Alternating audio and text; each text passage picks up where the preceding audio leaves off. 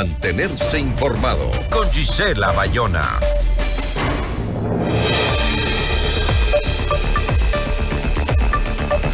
Más de dos meses han pasado desde que la Corte Constitucional aceptó la demanda de inconstitucionalidad presentada por Paola Roldán, quien busca la legalización de la eutanasia para tener una muerte digna debido al estado de agonía en el que vive por una enfermedad crónica.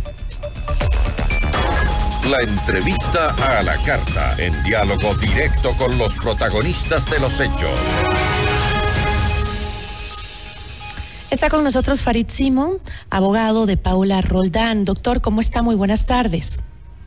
Buenas tardes, Gisela. Saludos a usted. Gracias por estar con nosotros. Entiendo que la Corte no se ha pronunciado hasta la fecha. Eh, y que eh, de estas demandas de constitucionalidad no tendrían un plazo determinado para resolverlas, ¿no? Aunque eh, la entidad declaró que el caso es prioritario, la falta de una fecha pues causa mucha zozobra para Paola y también para sus seres queridos. ¿No es posible saber eh, cuándo dará la Corte Constitucional un veredicto al respecto? No, Gisela, no tenemos una fecha, no sabemos. Eh, ha pasado 163 días desde que presentamos la demanda de inconstitucionalidad. 163 eh, días en que la vida de Paola cada vez es más frágil, más tiene momentos más complejos. Eh, ella ha pasado ya varias crisis. Es una enfermedad tremendamente dura y, y, degenerativa. Entonces, los tiempos de la Corte, que no son tiempos fijados en las normas constitucionales, sino que son tiempos que la Corte puede tomarse ampliamente, libremente, este, no son los tiempos de las personas que sufren estas enfermedades. Y hay un, la verdad, hay un nivel de angustia importante en este momento de parte de Paula y de todos los que estamos alrededor de Paula le conocemos de alguna manera porque sabemos ese deterioro y cómo los tiempos de la corte no se compadecen con los tiempos de las personas en situaciones de complejidad. Aceptamos y reconocemos que la corte ha sido muy sensible, muy sensible. Al primero, declarar prioritaria a la causa, Segundo, hacer un adelanto de la, de la cronología. Tercero, llamar prontamente a la audiencia. Sin embargo, ya pasan los días y las semanas y al no tener una eh, sentencia, el Paola está cada vez más cerca de la muerte y no poder ejercer este derecho. Y ya sabemos también que no estamos demandando solo por ella pero es ella la principal en esta causa. Quisiera, eh, Farid, eh, compartir con nuestros amigos que nos están escuchando y nos están viendo el tuit de Paola Roldán que puso justamente al respecto de lo que estamos conversando. Ahí lo tenemos en pantalla para quienes nos siguen en vivo. Dice, hoy se cumplen 162 días desde que presenté mi demanda ante la Corte. Para muchos 162 días es nada, pero para mí ha sido 3.888 horas de supervivencia. Desde el 8 de agosto he pasado por seis médicos que me han abandonado, docenas de episodios de atoro, 10 días entre Navidad e inicios de este año con crisis tan graves que me untaron los óleos y me despedí de mi familia. Mi cuerpo comenzó a rechazar la comida. Em, Así que voy 17 días viviendo a punte de sueros.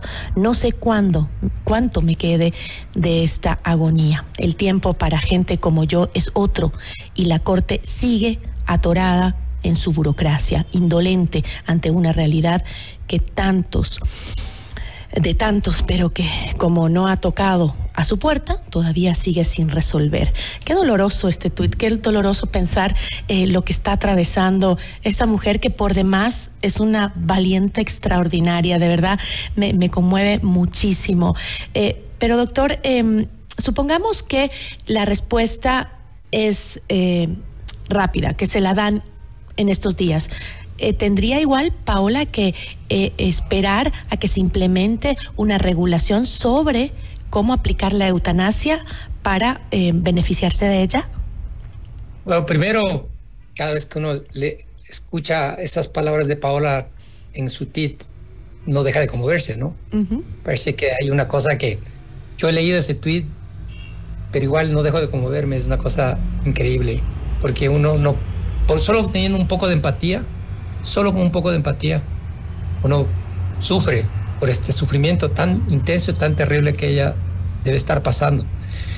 Eh, hay varias cosas. Primero, nosotros creemos que hemos dado razones contundentes para que la Corte Constitucional reconozca el derecho de las personas a decidir morir con dignidad en las condiciones que hemos plantado en la demanda. Entonces, tenemos seguridad intelectual, seguridad normativa, seguridad argumentativa de que tenemos la razón y que por lo tanto la Corte debería fallar, a menos que haya alguna cuestión extraordinaria de por medio a favor de la causa de Pablo y de las personas que quieren ejercer su derecho a morir con dignidad. Pero hay escenarios de la sentencia, ¿no es cierto? Partimos del primer escenario, que es que la sentencia sea positiva, que reconozca el derecho de Paula. Ahora hay tres escenarios. Empezamos por el escenario más, el, escenario óptimo, el positivo, el que creemos que debería ser la Corte, que es que reconozca el derecho, que declare la inconstitucionalidad condicionada del artículo sobre el homicidio y que apruebe el protocolo que adjuntamos en la demanda, es decir, que ya reconozca directamente la posibilidad de que Paola ejerza el derecho siguiendo ese protocolo que hemos planteado. Este sería el escenario ideal, el escenario perfecto, el escenario además que creemos tiene suficientes razones legales. Este sería el perfecto en sentido de que Paola inmediatamente, una vez emitida la sentencia, Paola podría acudir a ese derecho y decidir si quiere o no ejercer el derecho, porque finalmente es una decisión que Paola debe tomar. Y puede recibir asistencia médica y acompañar a Paola en su decisión. El segundo escenario, que podría ser también positivo, pero no en general para, el, para todas las personas que reivindican el derecho, es que reconozca el derecho, que reconozca en particular a, la Paola, a Paola la posibilidad de ejercerlo y que deje librado a una regulación posterior, sea legislativa o sea administrativa, las condiciones. Esta también sería, desde la perspectiva de Paolo, una buena, un buen escenario. Pero no sería un escenario general para todas las personas que están inmersas en condiciones parecidas. El tercero, que sería muy complejo porque Paola no tiene tiempo, es que reconozcan el derecho y le trasladen con un plazo a la Asamblea Nacional para que apruebe una reforma normativa. La Asamblea Nacional primero, por la forma en que se procesan las leyes, más allá de la voluntad o no voluntad de la Asamblea Nacional, hay un tema concreto, hay un proceso de formación de leyes que toma tiempo, o sea, no es automático. No podría tratar el tema con Pablo en vida y además, leyendo las cosas que se lee de los asambleístas y de algunos asambleístas algunas y algunos asambleístas, la verdad es que el nivel de debate en algunos es muy precario y claramente ponen por delante de los derechos, las garantías constitucionales, los derechos de las personas, sus convicciones personales, sus eh, creencias religiosas o que sea creencias personales. Si creemos que sería el peor escenario de todos, el peor, efectivamente, sería reconocer sin reconocer. Creemos que la Corte tiene los medios y tiene los mecanismos para hacerlo el primer escenario, que es el, que es el mejor de todos, ¿no es cierto? El derecho más el protocolo que está adjunto y después mandarla a la Asamblea para que esto se vuelva una norma legal a través del trámite legislativo y que se discutan otros detalles. Pero creo que creemos que ese es el mejor de todos. Ahora, Paola en su tuit decía que ya ella no puede comer, que se ha deteriorado muchísimo, que tiene fuertes eh, dolores. También leí que ella está con morfina, ¿no? Porque ya no soporta eh, los dolores. Eh, la, entonces, eso quiere decir que la enfermedad de Paola avanza más rápido que la decisión de la Corte Constitucional. ¿Cuál es la situación de Paola ahora? Bueno, yo no le he visto a Paola estos días. Paola ha estado muy delicada, muy, en situación de salud muy delicada. Primero, los dolores lo tenía desde hace mucho tiempo, ¿no? O sea, el tratamiento contra el dolor, los tratamientos paliativos contra el dolor, los venía recibiendo hace mucho tiempo. Eh, lo que pasa es que se han incrementado los episodios tremendamente complejos de, eh, de respiración, de, atoro, de, de erupción, etcétera, porque progresivamente, como usted sabe, la enfermedad es una enfermedad que tiene un impacto en las neuronas motoras. Y ella lo que tenía todavía es movimiento en la cara y movimiento, algún movimiento para poder tragar y demás. Y, pero a pesar de eso, debido a que es tan sensible la alimentación, ella muchas veces se ahogaba con los alimentos, tenía una alimentación parenteral.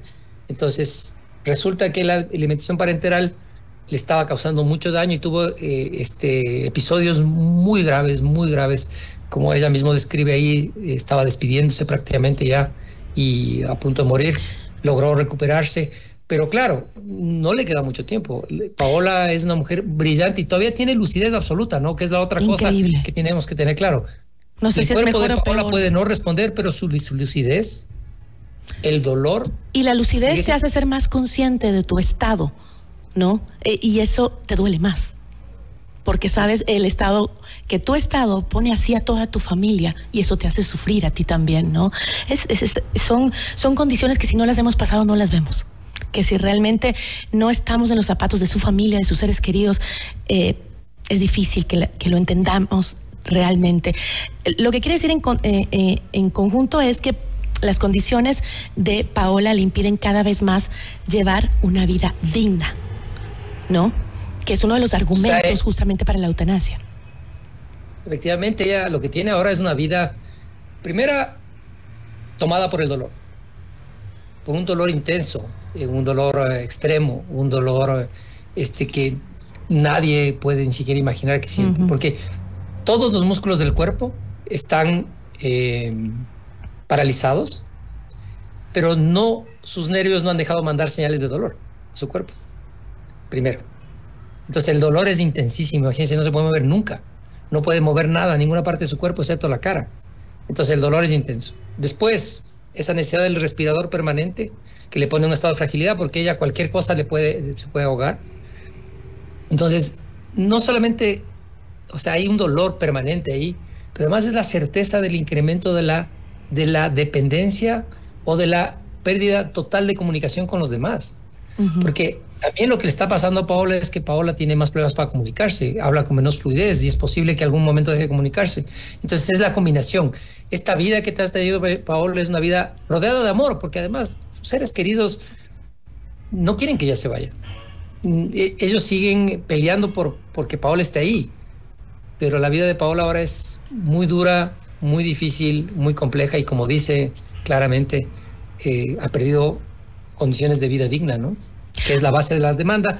Es vida digna, más libertad y autonomía personal, etcétera. Pero la base central es la posibilidad de que una persona decida cómo morir dignamente. Ahora, eh, Farid, em, escuchaba a Ramiro Ávila, que también es parte de los abogados eh, que están con, con Paola.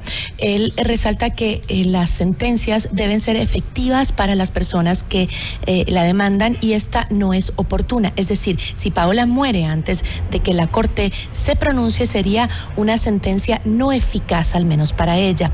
¿Paola aplicaría la eutanasia de inmediato si esta fuese aceptada o permitida por la Corte?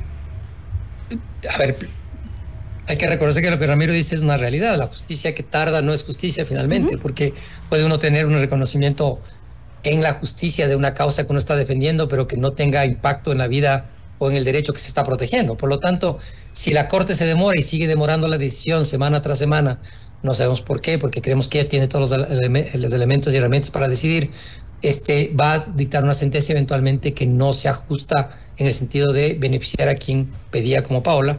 La segunda cuestión es que, claro, Paola esperaría y ella ya expresó su voluntad, porque hay otras cosas derivadas a partir del caso de Paola que son bien importantes. Por ejemplo, el tema de la voluntad anticipada, el tema de poder decidir cuando uno no puede expresar directamente la voluntad, cómo quiere uno ser tratado. Y Paola ha dejado muy claro a través de los diferentes instrumentos que, que pidió que ella quiere acudir a la muerte, a una muerte digna y que se la acompañe a morir, si es posible, eh, este, como es su voluntad. Entonces, el tema es que si dicta la sentencia inmediatamente la Corte, ella puede ya tomar la decisión en el momento oportuno. Este momento porque puede decidir, porque puede expresar su decisión.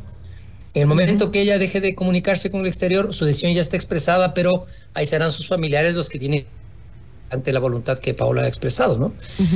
la verdad es que confiamos que la Corte, yo, en la Corte hay mucha gente sensible, mucha gente jurídicamente competente, que saben que los argumentos son buenos, que los argumentos yo creo que son potentes, poderosos, no solamente en la razón humana, porque hay una razón emotiva, pero en el mundo del derecho hay lo emotivo y lo personal, pero también hay lo jurídico. Creemos que todos los elementos jurídicos están ahí, más lo emocional, lo humano. Y creemos que hay gente en la Corte que es competente intelectualmente, me imagino que sensible humanamente. Pero, eh, sin embargo, Farid, eh, en el contexto que estamos ahora, ¿qué sucede con los tiempos de la Corte en medio de las eh, preguntas de la consulta y las medidas del gobierno por el conflicto armado?